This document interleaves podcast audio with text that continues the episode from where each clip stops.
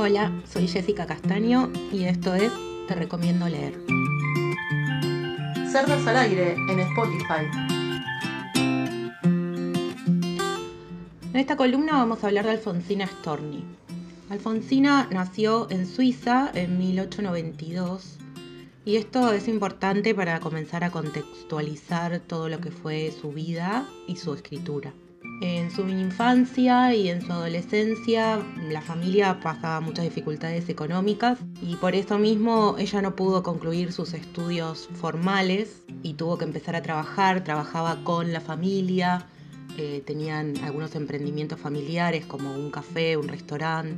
Después dio clases junto con la madre, daba clases de recitado y buenos modales. Sin embargo, Alfonsina para este momento ya escribía sus primeras poesías. Quiso hacer eh, la carrera de maestra rural, pero no pudo porque no tenía un certificado de estudios primarios. De todas formas, ingresó porque las profesoras eh, se dieron cuenta de toda la formación que ella tenía, aunque no tenía el certificado. Comenzó a trabajar como celadora y eh, con eso se pagaba la pensión donde vivía.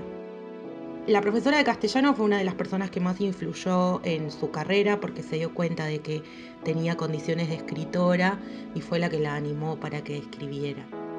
Más o menos alrededor del año 1919 comenzó a trabajar en la revista La Nota y luego en el periódico La Nación, hacía una sección fija y ya empezamos a ver algunos atisbos de lo que serían sus posturas ideológicas. Por ejemplo, ella dice en una de sus notas, llegará un día en que las mujeres se atrevan a revelar su interior. Este día la moral sufrirá un vuelco, las costumbres cambiarán.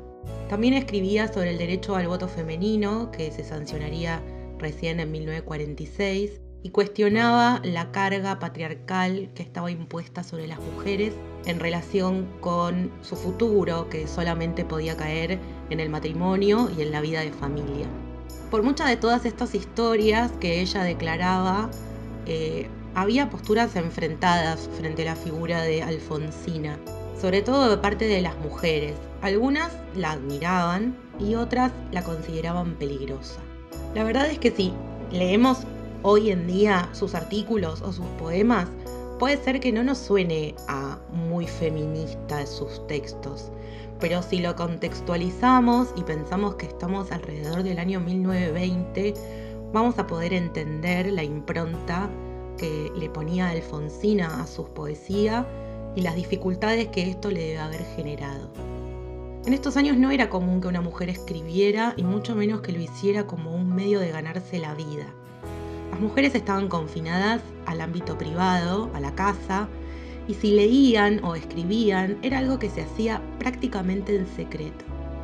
Sin embargo, Alfonsina accedió a unos círculos culturales y literarios y se codeaba con hombres, escritores, hombres públicos, y esto nuevamente tenía sus repercusiones. La gente podía verlo bien o mal pero Alfonsina de todas formas nunca pasaba desapercibida. Su forma de escribir, su escritura en relación a la poesía fue cambiando, porque si bien en principio tuvo que ajustarse a las formas tradicionales para poder ingresar al mundo de la literatura y de la poesía, después su poesía, su vocabulario, su lenguaje y las temáticas sobre las que escribía fueron cambiando. Eh, si bien hablaba de, con un tono íntimo y muy doméstico y se refería a temas que podemos considerar femeninos, también resaltaba cuestiones como la igualdad erótica entre los sexos y el derecho a la independencia de las mujeres. En sus poesías hacía mucha referencia al amor y a la figura del hombre. Por momentos esta figura masculina era un enemigo, una figura que la tenía harta, digamos. Y por otros momentos era eso tan deseado y nunca logrado, el amor de un hombre. Volvemos a lo mismo, hay que contextualizar. Hoy por hoy, algunas de las poesías que leemos de Alfonsina nos pueden sonar un poco cursis, pero si las pensamos en ese momento, cuando la mujer estaba obligada a formar un matrimonio y solamente podía sufrir por amor y criar hijos. Las cosas que escribía Alfonsina tenían un impacto muy fuerte en la sociedad. Cerdas al aire, el podcast. A partir de 1925, cuando publica Ocre, empieza a aparecer una poesía un poco más introspectiva, un poco más fuerte y que va bien de frente contra la moral conservadora, la cultura conservadora que imperaba en esa época. Durante la mayor parte de su vida, Alfonsina luchó contra las críticas acerca de sus obras. También escribió teatro y, por ejemplo, en 1927 se estrenó una obra que se llamó El amo del mundo. Eh, estuvo tres días en cartel solamente y se bajó porque hubo quienes decían que denigraba al hombre.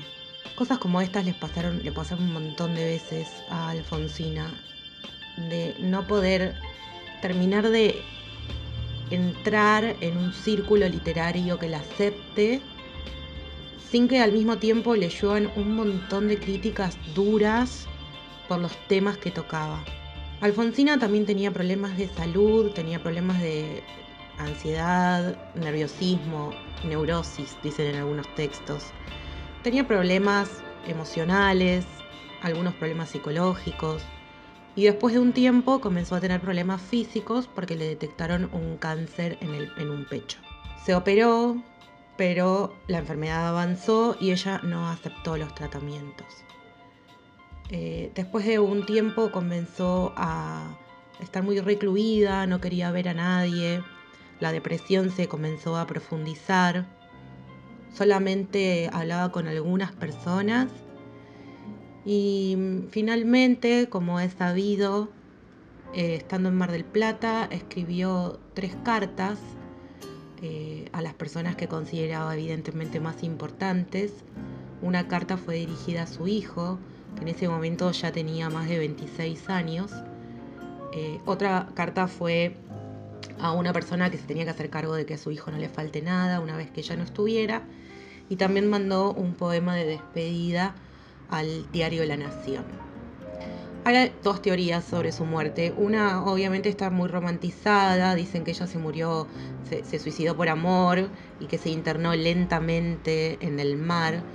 Y hay otras investigaciones y algunos biógrafos que dicen que en realidad se tiró al agua desde una escollera. La realidad es que se suicidó. ¿Por qué la recomendación de leer a Alfonsina? Bueno, obviamente por toda su vida y por todos sus escritos podemos considerar que Alfonsina Storni fue una escritora feminista y esa búsqueda de la igualdad entre el hombre y la mujer impregnan todos sus textos. Eh, tuvo mucho coraje en el momento en que en, en sus poemas hablaba, por ejemplo, de esta exigencia de virginidad para las mujeres, pero no para con los hombres. Ella escribe un poema que se llama Tú me quieres blanca, que dice, tú me quieres alba, me quieres de espuma, me quieres de nácar, que sea azucena, sobre todas casta, de perfume tenue, corola cerrada. Pero al mismo tiempo le baja línea al Raúl porque le dice, vos te vas por todos lados, te vas a todos los banquetes, estás con un montón de gente, pero a mí me querés casta. Después hay otro poema que se llama Hombre Pequeñito. Este es uno de los que más me gusta, me parece. Porque termina diciendo, hombre pequeñito, te amé media hora, no me pidas más. O sea, una capa, Alfonsina. Y como última recomendación, igual busquen, googleen, Alfonsina está por todos lados, por favor, leamos a Alfonsina. Pero uno de los que me parece en donde está más la impronta de su vida, de su biografía, más allá de esta cuestión de la relación hombre-mujer, es en el poema que se llama La Loba. Es un poema bastante extenso, pero a mí me gustan particularmente algunas estrofas. Yo soy como la loba, Ando sola y me río del rebaño. El sustento me lo gano y es mío donde quiera que sea, que yo tengo una mano que sabe trabajar y un cerebro que es sano. La que pueda seguirme, que se venga conmigo.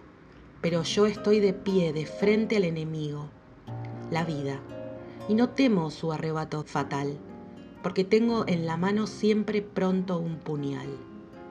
Elijo, y después yo, y después lo que sea, aquello que me llame más pronto a la pelea. A veces la ilusión de un capullo de amor que yo sé mal lograr antes que se haga flor. Yo soy como la loba, quebré con el rebaño y me fui a la montaña fatigada del llano. Te vas, Alfonsina, con tu soledad. ¿Qué poemas nuevos fuiste a buscar? Una voz antigua de viento y de sal te requiebra el alma y la está llevando.